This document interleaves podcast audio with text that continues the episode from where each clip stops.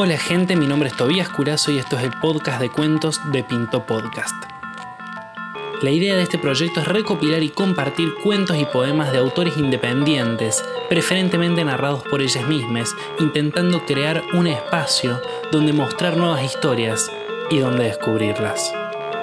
Hoy vamos a degustar un microrelato de Lautaro Marcioni, un amigo que, si les gusta esto, recomiendo seguir en Instagram porque así son todos sus pies de foto. La historia no tiene título, pero si yo tuviese que ponerle alguno así ahora para zafar, le pondría El origen de los traumas, capítulo 3. Las posibilidades casi escatológicas de encontrar cosas en piletas públicas son infinitas, y creo que hay un antes y un después de entender que se siente el cloro ardiendo en los ojos proporcionalmente a bacterias tiene el agua. Me recuerdo entusiasmado con antiparras que deliberadamente son la manufactura más traicionera que ha creado el hombre, salvando los dos metros de distancia entre la superficie y los azulejos del fondo.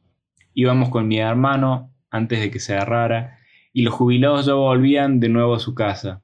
Generalmente, el ente regulador te da ejercicios, pero cuando tenés antiparras es más motivante ver qué encontras. Cuando alguien venía a recriminarme, simplemente me sumergía y aparecía en otro anderivel.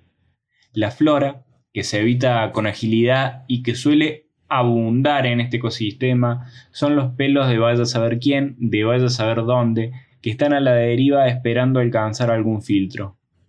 Un día, el espíritu aventurero me hizo divisar algo amorfo en la parte más profunda. Obviamente la gente no deja la billetera en la malla, pero nunca se pierde la esperanza de que haya algún descuidado y una pequeña fortuna a ser descubierta.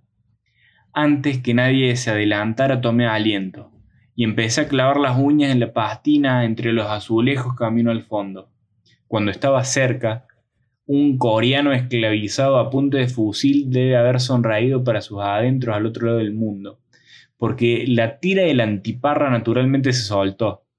En la ceguera, y estando tan cerca, tanté el fondo, un poco de flora por aquí, algo de flora por allá, hasta que tuve la certeza de que tenía lo que había a buscar. Cuando me impulsé para salir, quedé perplejo ante la dentadura postiza y vi por fundado otro trauma de la niñez.